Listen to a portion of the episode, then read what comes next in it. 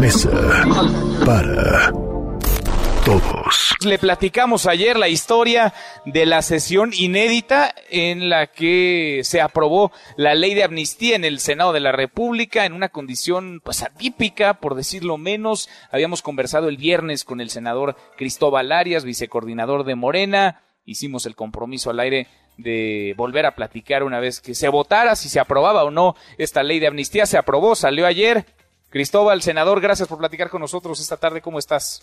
Eh, muchas gracias. Bien, afortunadamente hasta ahora, mi estimado Manuel, y esperemos que siga así, aunque entramos ya en la fase 3 de la pandemia, pero pues estamos a la orden, mi querido Manuel.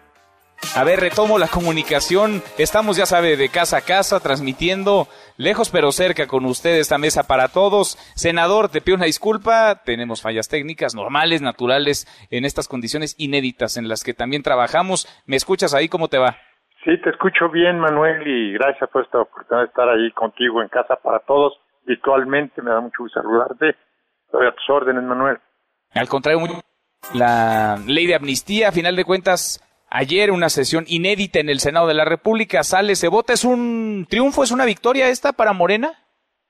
Pues sí, yo creo que no nada más es para Morena, yo creo que es para mucha gente del país que está de acuerdo de hace mucho tiempo de saber que en un sistema todavía judicial como el nuestro, con tantos rezagos, y no se diga en el sistema penitenciario, Manuel, pues que se pueda lograr reivindicar a muchas personas de estratos sociales eh, muy modestos y mucha gente que está ahí porque hay un sistema con retrasos y este, discriminación eh, judicial en México.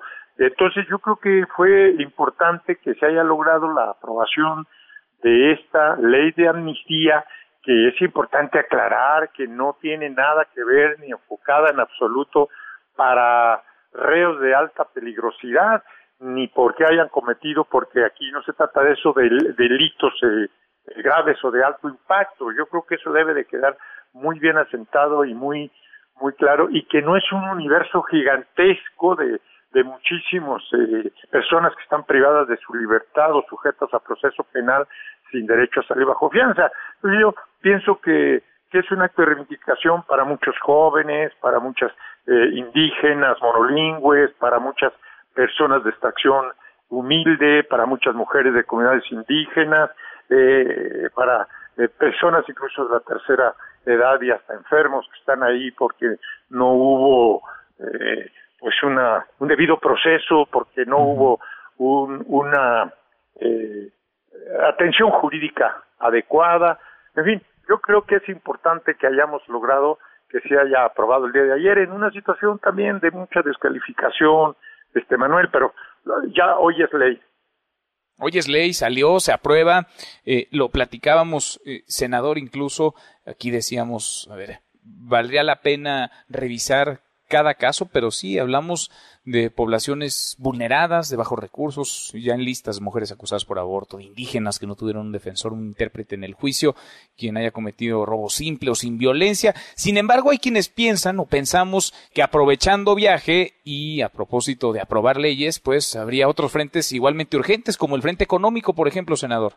No, yo estoy de acuerdo y lo comparto porque a nadie nos escapa esta preocupación y esta situación también ya de crisis que se está sintiendo desde hace ya un mes o más cuando empezó la primera fase y las primeras medidas preventivas de la sana distancia y luego del quédate en tu casa que son pues necesarias pero que provoca por lo tanto pues que se empiece a deteriorar la economía sobre todo de los micros pequeñas medianos empresas las personas que tienen pues que van al día y estaban por necesidad.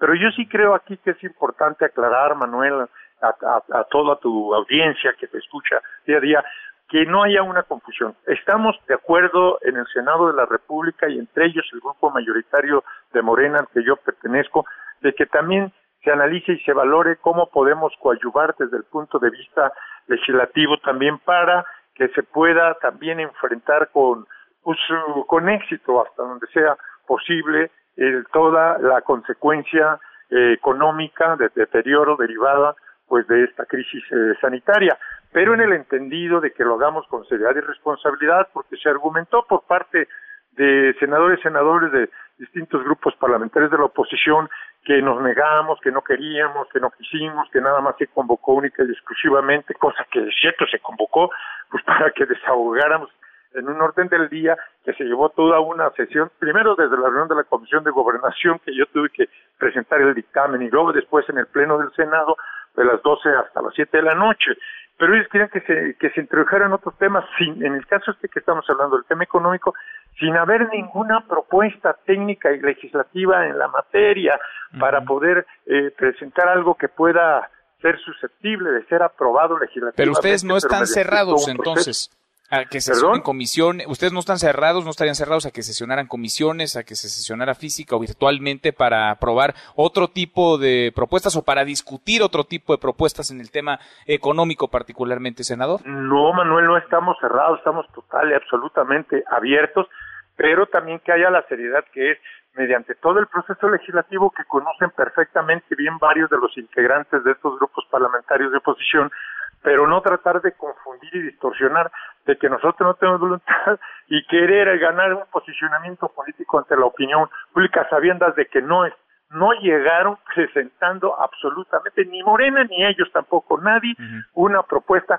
ni ningún plan económico contingente para esta problemática que estamos viviendo en el país. Es decir, estamos dándole cauce, pero es un cauce que lleva todo un proceso eh, legislativo. Es decir, por el caso de esta ley, Manuel, pues nada más te recuerdo que no, no nace. Ayer, viene desde una propuesta de campaña del que era candidato a la presidencia del Manuel López Obrador, la hace iniciativa en el gobierno el año pasado, en septiembre, que envía la iniciativa a la Cámara de Diputados como cara, Cámara de Origen, se aprueba y nos lo turnan en el último día prácticamente a la Cámara de Diputados de diciembre del periodo ordinario de sesiones a mi comisión. Y le damos curso este en el mes de marzo que no logré, no logré yo tener el quórum reglamentario en la comisión. Y, pero finalmente, bueno, se hace ahora también, pues ante esta circunstancia de una causa superviniente y una recomendación derivada de la ONU a través del alta comisionada de derechos humanos de la ONU, su representación en México, que le, le recomiendan al presidente de la República y a nosotros, a los grupos, a los coordinadores de los grupos parlamentarios del Senado y a mí como presidente de la Comisión de Gobernación, que podamos también, dentro de esta situación que se está viviendo, pues de, darle curso para aliviar el congestionamiento, saturación de centros penitenciarios. Pero que claro, fíjate todo el procedimiento que lleva. Entonces, no que no nos digan ahora la oposición para querer sorprender a la opinión pública, ah, es que aquí venimos, ellos no traían absolutamente ninguna propuesta. Porque es obvio pues, que hay que consensuarla, hay que ver quién presenta y qué viable es y agotar un procedimiento que no el proceso es en el instante que se tuviera que haber aprobado ayer. Claro que no, es así y ellos lo saben, ni siquiera para un exhorto. Al bueno, oye, senador, déjame preguntarte, ¿cuántos, ¿cuántas personas, cuántos internos internas saldrían o podrían salir de la cárcel con esta ley de amnistía? Mira, yo creo que se estima un universo de alrededor de cinco mil eh, personas. Entiendo que esos son los, del, los del fuero, digamos, federal, delitos federales. Si se cambian algunas leyes locales, esto podría alcanzar también a quienes están en eh, procesos eh, a nivel local, estatal, del fuero común.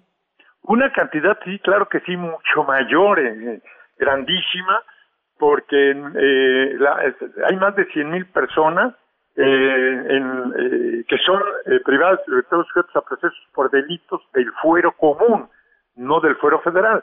Entonces ahí podría pues valorarse dentro de ese universo cuántas de ellos, y para ello en la propia ley aprobamos en un transitorio eh, que el gobierno autorizara al gobierno federal para que a través de la Secretaría de Gobernación se promueva de inmediato ante los órganos de los estados, gobernadores y legislaturas locales para promover pues una eh, eh, una ley leyes estatales de amnistía pues como réplica de esta federal que como no hay reforma constitucional, no podemos influir e incidir de obligar a que se adecúen al Estado, sino que esto hay que promoverlo. Yo creo que vale la pena que los gobernadores de los estados y las legislaturas locales pudieran eh, e implementar algo lo más pronto posible que coadyuve también para enfrentar el problema del coronavirus en nuestro país.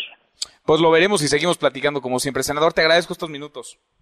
Gracias, Manuel. Buenas tardes. Gracias. Muy buenas tardes. El vicecoordinador de Morena, presidente de la Comisión de Gobernación del Senado, Cristóbal Arias. Mesa para todos.